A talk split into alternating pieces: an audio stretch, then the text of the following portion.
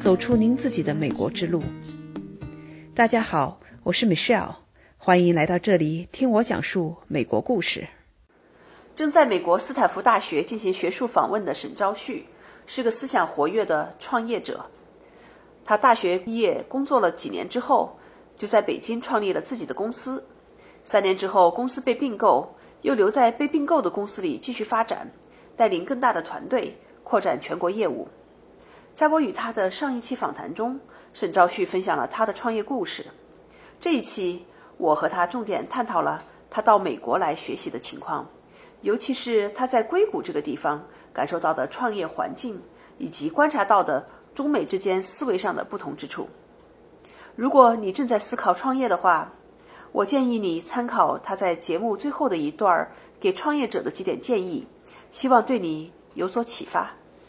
那你前面讲到过，这段时间呢，你是到美国来，通过访问学者的方式哈，你到美国来学习，来体验，对吧？这而且进一步的去提升自己，进一步的去思考。同时呢，你你正在考察你下一个要创业的一个目标。那我先等一会儿说下一个创业的东西。那我先回过头来一步讲到你到美国来，通过访问学者的身份过来。那访问学者，我知道的通常都是在大学里的这些老师啊。啊，对，真正做学学问的人过来，你这条路不知道你是怎么走通的？有没有什么窍门可以比较简单的哈，跟我们透露一下？这个访问学者到美国来，那么是一个什么样的一个途径？好的，首先来美国是我多年的一个目标，因为我觉得我要提高自己的高度嘛。我觉得在北京能看全中国，在美国能看全世界，这是我当时来美国之前的一个想法。现在看也确实是这样。嗯，那么接下来的问题就是。我怎样才能来到美国？一其实工作之后，无非是几种方式：要么读研，要么读博，要么参加英语培训，或者是访问学者。其实就这几条路。另外一个就是要选择你的学校。我当时是选了大概得有五十个学校吧，得几百位导师。因为那时候也没有太明确的目标，就是说来美国的时候，一开始嘛就大广撒网。没有太明确的目标，到底是去哪儿啊？然后这个也是边申请边研究。最想来还是加州硅谷这一块，围着加州硅谷，也全美国各地去投，去申请，就像找工作一样，你直接找到学校的导师，找到他的邮箱，因为美国这个所有老师的邮箱他都是公开的，包括他的介绍。你找到之后，直接把你的简历，因为中介会帮助你完善你的这个申请的这个这个文件。我一共申请成功了三个学校，一个是。马赛诸塞大学波士顿分校，还有一个是德州农工，也是一个康奈斯分校吧？对，还有一个是俄勒冈大学 University Oregon。后来我想，Oregon 这个学校离硅谷这边相对近一些，同时离西雅图也近，所以就选了这个学校。哦，你是因为它的地理位置选的这学校？对对对对，一共三份 offer，最后这就是因为这个地理位置，实事求是讲，因为每个人他的目的不一样，因为实事求是讲，我并不是说想，对，嗯。对，我是从硅谷来的。我觉得他这边离硅谷近，同时离西海岸也近一些，我就选了这个学校。事实上，到这边也是从硅谷来近嘛，开车十个小时就到了。嗯，那我想问一下，就是说作为访问学者，那这个费用的话是就是你自己掏出来就行了吗？访问学者一般两种，一种是留学基金委赞助的，像高校的老师大部分都是留学基金委赞助的；另外一种就是你所在的单位给你出钱，有一些比如说是。设计院或者是有一些科研机构，有的高校他们院系他也会给你出这个资金，自己去申请。像我这个我自己的公司给我出的资金，这是一方面，但是更重要的就是说你要找到愿意接受你的导师，是吧？对对对对，其实找到愿意接受你的导师几乎是百分之七十的一个核心条件。只要找到你愿意接受你的导师，基本上就成了。当然也有一些签证不过的，最后来不了的，占的比例比较少。嗯嗯，当然这个过程当中很多人。可能面临一个英语的问题，一个是两个环节要用英语，一个是导师面试的时候，因为大大家写写信的时候、申请的时候，这个都没问题。中国人写写作能力还是强。然后一个是跟导师面试的时候，你要用英语去沟通想要做的事情，然后这个描述清楚，写一个科研的计划，用英语跟他交流，他可能会问你谁资助的呀？这个钱怎么出啊？然后。你几个人过来呀？带不带家人呀？你为什么来美国呀？你为什么来这个学校啊？嗯，想达到什么目的呀？然后这你访问学者完成之后，你是要回国还是要留到美国？你会不会在这边工作等等？那我还有一个问题就是说，那你真正来到这里做访问学者，那你具体就是你跟学校之间的关系，你跟导师之间的关系是个什么样的关系呢？你在帮他做事情呢，还是说你自己的课题你自己在做？美国这边总体来说还是按照你的科研计划，就是你来之前你会写一份科研计划，这科研计划可能是导师跟你沟通好的，他说我有什么项目，你愿不愿意参加？如果说你说 OK，我愿意参加，那你科研计划本身可能就是这个项目的一部分。另外一种情况就是，我说我想做什么事情，导师说行 OK，你要做的事情跟我这个事情比较相符，OK，那你过来就做你这个事情好了，你按照你这个计划走，这个都是之前跟导导师约定好的，一般的不会让你做太多的工作，不会说让你白干活不给钱，这个很少。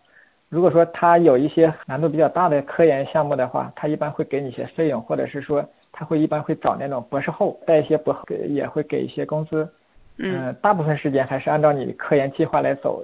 比如说这科研计划，有的人是发一篇论文，有的人是写一个科研报告，有的人是写一个最后做出一个什么实验成果等等，这个是根据自己的那需求和学校导师这边需求来确定就可以。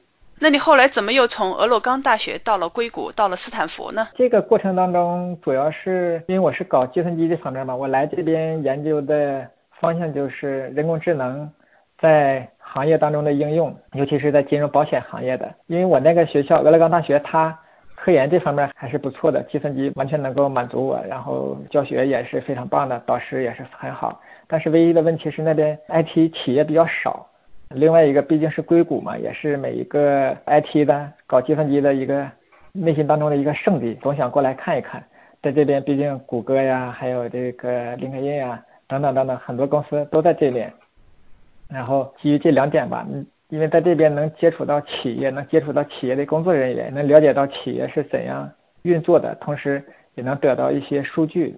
这样的话，对这个科研还是有很大帮助的。来斯坦福这边，主要是我一个斯坦福的同学，他是这边的访问学者，我跟他一起合作，做一个关于人工智能这方面的项目。他是做那个自然语言处理的。这样的话，我俩可以相互一一起彼此帮助吧，算是。嗯，所以你等于说是又从俄勒冈大学的项目做完了，然后你又等于说是 transfer 又到斯坦福这边又开始了一个新的项目。对对对。在硅谷这边，在斯坦福这边，主要是做三块事情，一个是科研项目报告，再有一个就是更多的是想了解、学习本地公司的一些文化，包括本地公司的运作方式，包括一些包括学英语啊，再有一个就是学习专业课，人工智能方面的一些东西，因为斯坦福的人工智能课还是比较好的，嗯。嗯，那我现在特别想了解的一点呢，我想很多听众朋友也很想了解的，就是你对比你中国，咱就拿你自己的这个观点，呃，你的意见吧，和美国，尤其是在硅谷吧，你看到这两个地方这两边的环境，以及你所接触到的人呐和企业，你在这里边能不能给我们总结一下你看到的比较大的？不同之处是什么？还有就是硅谷很最让你激动的前两三项是什么呢？我觉得最大的不同是大家的想法不同，想法不同就是导致人的行为不同。因为可能国情不一样吧，一个是发展中国家，一个是发达国家，一个是多党制，一个是一个党执行效率可能更高一些。两个大的背景之下，导致人们的想法不一样。你比如说，在美国开公司，大家首先想到的是这个事情违不违规，违不违法。从制度上风险有多大，这个事情首先考虑好了。如果从安全和风险上没有问题，OK，我再去做我的事情。但是在中国就不会考虑，不会这样去考虑。中国更多的考虑是市场会不会接受，这个市场接受度有多高，然后我的成本大概怎么样，我的营销怎么样，我的就是很具体细项的一些事情，更多会会考虑这些。另外一个就是出发点不太一样，在美国大家开公司更多的是。一个愿景或者是一个使命，比如说他想解决某一项问题，这个问题可能会提高全人类的一个福祉，或者是提高这个区域或者提高这个行业，这个解决某些问题，从这个问题出发。而中国更多的是从市场出发，就是他看到了这个市场，有这个市场之后，然后我才做这个事情，然后有这个应用容易能够落地，能够去赚钱。再有一个就是美国这边。它整体的制度啊，包括公司的现状啊，它比较稳定。我觉得在美国开公司可能会成成功概率相比中国更高一些，因为它整个社会比较稳定，就像山一样，它山就在那儿，你只要努力去爬就好了。你有足够的训，足够的努力训练好，然后符合找到这条路，你你很努力的，你就容易上去，这个成功的概率更高一些，相对来说更高一些。但中国可能人的反应速度要求更高一些，因为中国那山它也在那，但是问题是你边爬的过程当中当中，这个山它在变化。你这个路你现在看到了，你就得立刻上去。如果立刻不今天上不去，你说搭个帐篷我休息一下，明天再上，你发现这个路没了，嗯，或者是被别人抢占了，或者是路变化了。当然了，中国的市场一个最大的好处是它爆发性比较强，因为它没有像美国这样成熟，它社会问题啊也很多，矛盾也很多，当然机会也很多，这个爆发的可能性会更高一些。对于我个人而言，说实话，我更喜欢中国的市场，因为两点吧。一个是我毕竟土生土长这么多年在中国适应这个环境，另外一个就是中国在中国做职场的话，你不用那么完全小心翼翼的去考虑这个问题呀，或者是犯错了怎么办？因为中国这个社会它目前来说整体容错率或者是容允许人们犯错误这个程度相对来说会更包容更高一些，但在美国就不行。如果很多事情你你处理处理不好，有一些法律风险，它真的是。会罚的你倾家荡产，会罚的你很要命。一旦进入某些那个信用记录黑名单，可能下半辈子你你你没有太好的这个翻身的余地了。这样导致会导致让人们束手束脚，很多事情你你没法做。你像美国这个人工智能这个技术，很多公司都有，或者是很多人也都有这个技术，同时 idea 想法都没问题，但是就是因为法律风险没法去执行。比如说最简单的一个例子。比如说做这个 P to P 贷款或者学生市场的这个贷款，因为学生市场贷款还是好的。当然了，中国这个学生市场做的有点太过了，也会导致很多问题。但是在美国他就没法干，没法干的原因是，你想做美国学生的市场，美国这个相关监督机构他告诉你说，这个学生市场首先风险比较高，另外一个如果他不还钱，你要有一个非常好的方式把这个钱要回来。当然了，这个好的方式是不打扰这个同学的基础之上。嗯，所谓的不打扰就是他不还钱，你不能去他家敲他门，去他宿舍去找他要，这个是绝对不行的。如果说另外一个你也不能打电话去骚扰他，说我天天给你打电话，绝对不行，甚至一个电话都不能打。这个你可能就给他发个邮件提醒他一下，或者是你去找警察，去找法院，告诉他说那个同学欠我钱了，去要去吧。警察哪有功夫管你那个三千两千的、三百五百的？嗯哼，所以说这个。像学生这个贷款市场，目前好像做不起来，这是也是别人分享给我的，我也没有进行完全的调研。嗯，对。从你刚才讲的，我的理解是，因为美国它这边法律比较健全，在信用制度也很健全，还有就是总体来讲的话，经济发展各方面也比较稳定哈。它所以它不像中国，中国还在一个快速发展的过程中，虽然现在放慢了脚步，但是说毕竟这个发展的速度会比较快，机会会多。第二点的话，市场就是现在因为还在一个比较混乱或者还在摸索的过程中，所以这个对，所以呢还是有。很多的余地，一边摸索可以一边干，对，这样的话就给那个敢冒险者，呃，胆子大的人，动作又快的人，跑得快的人，就给他们创造更多的机会，嗯，更多的机会，对对对。再有一个最大的不同就是，中国市场他喜欢跟风，所谓的跟风就是你做什么我做什么，他喜欢正面去竞争。我们最后拼的根本就不是思想啊、创意啊，拼的就是完全是体力，或者是拼的是资源，拼的是资金。或者喜欢蛮干，正面对撞，中国的市场这个特点非常强。对，所以我在美国这边风口哈看得很清楚哈。然后美国这边就不会，你做这个我就不做这个，即便跟你做的一样的，我也会有不同的方式。那你做直销，我可能做这个平台；你做直营，我可能不会做直营等等。我我就做代理，他不会正面的跟你。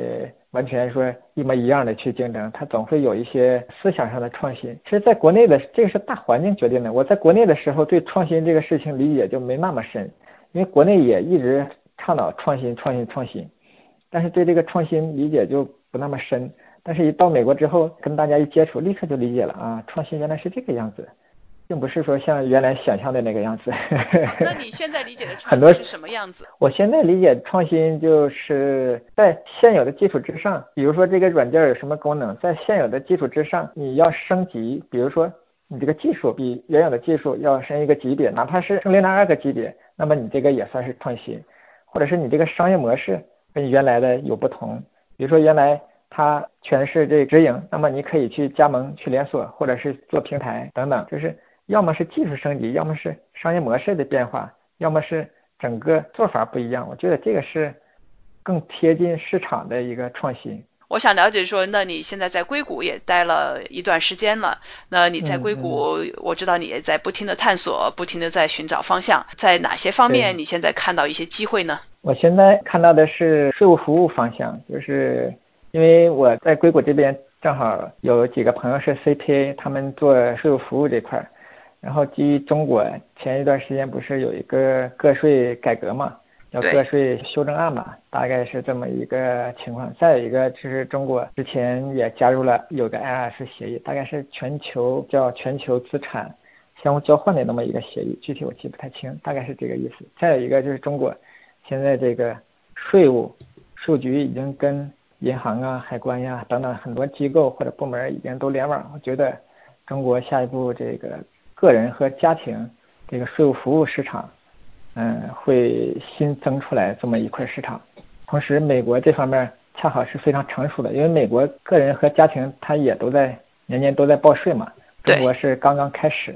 嗯，我现在大致的目标是这个，目前也正在这个非常火急火燎的在做，着急的做这一块。当然了，这个中国和美国市场具体的细分还是有很多不同的，还是要多做一些调研比较好。因为中国和美国这个国情它不一样，你表面上看的东西，看的东西是这个样子，但是实际你去做会发现，无论现有的还是说将来会发生的。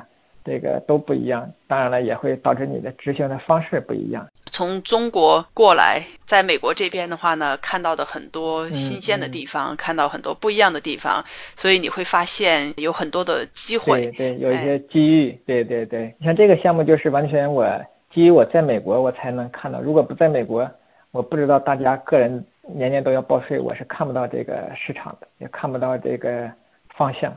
赵旭哈，从你个人的这个创业历史来讲的话，你是有一定的经验了。那么现在又在看下一个创业项目，那你能不能也分享一下你的个人的这个建议？准备创业的人能给他们一些什么样的建议？这样的话，大家能少走弯路呢？好啊，我着重分享两点吧。我觉得这两点对于初创者或者刚刚开始创业的，或者想正在想创业的，也是最重要的两点。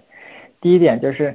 我之前是说过的，你一定要找到适合你的项目，不要跟风。比如说人工智能啊、区块链呀，或者是自动驾驶啊、无人机呀等等，这些是很好，是很前沿，包括医疗教育，但不一定是适合你的。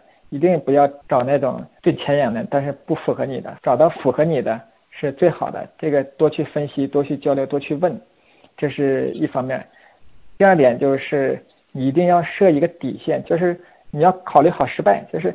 你创业的时候，你要把失败之后你能不能接受这个结果，你要考虑清楚。比如说，我要投资五十万，或者是投资我把我房卖了，我有两套房卖一套没问题，或者是说我找亲人朋友让大家共同来出钱做也没问题。但是这个失败之后的底线，你一定一定要能接受。如果这个底线你接受不了，你就不要做这个事情，或者是说你你要很清楚你的底线在哪里。我亏损超过这个底线，我就不做了，要及时止损。这个也是非常重要的，否则就会导致很多一些，嗯不愉快的事情发生，包括惨剧啊，很多人创业最后欠了很多钱，或者把现有的资产全部赔进去，生活没法继续的事情，这种案例也比较多。我就说这两点吧。嗯，那就你这两点，我想再追加一个问题，就是说，其实你自当年也考虑过哈，也经历过，那刚刚毕业的学生出去创业呢，还是要工作一段时间再出去创业？就你个人观点，这个一定是从普遍来说，百分之九十五以上的人一定是工作一些年。我觉得创业这个事情不要着急，如果你首先没有特别特别强烈的创业的想法，你可以慢慢来。比如说三十岁以后，甚至我觉得四十岁创业也不晚，因为创业这个事情有五年时间，有三年时间就足可以让你成功。你一辈子成功一次就够了，不要那么着急。你工作的时间越长，你思考的越多，你资源积累越厚，你成功的概率越高。这是一个。另外一个就是你刚毕业去创业的话，如果说你有很很好的家底，另外一个你又有很强烈的创业愿望，这个也没问题。你刚毕业就可以去多试试，这个还没关系，因为第一你经得起失败，资金方面不存在问题。另外一个就是你的还年轻，这个也不存在问题。普遍来说，百分之九十五还是建议工作一些年之后再去创业，先积累一点经验，并且积累一点自己的价值、经验、人脉、资源，对，包括这个，甚至可以在利用业余时间，你先做一做，比如说周六周日，平时下班的时候，你先做一做你想要做的事情，你去体验一下，尝试一下，看看。这是一种什么感受？也可以尝试尝试，嗯，好。少花一点时间放在其他的吃喝享乐上，把时间对对对对放在你想做的事情上尝试。另外一点，我也想提醒大家，就是尤其给这些工作了。比较多年的人，那么还有一点创业的想法，但是又迟迟不能下手的人，我想提醒大家一点，就是说，如果你有创业这个想法，那个这个小火苗要好好的呵护它，不要让它灭掉，对对，不要给自己人生的最后一刻带来遗憾。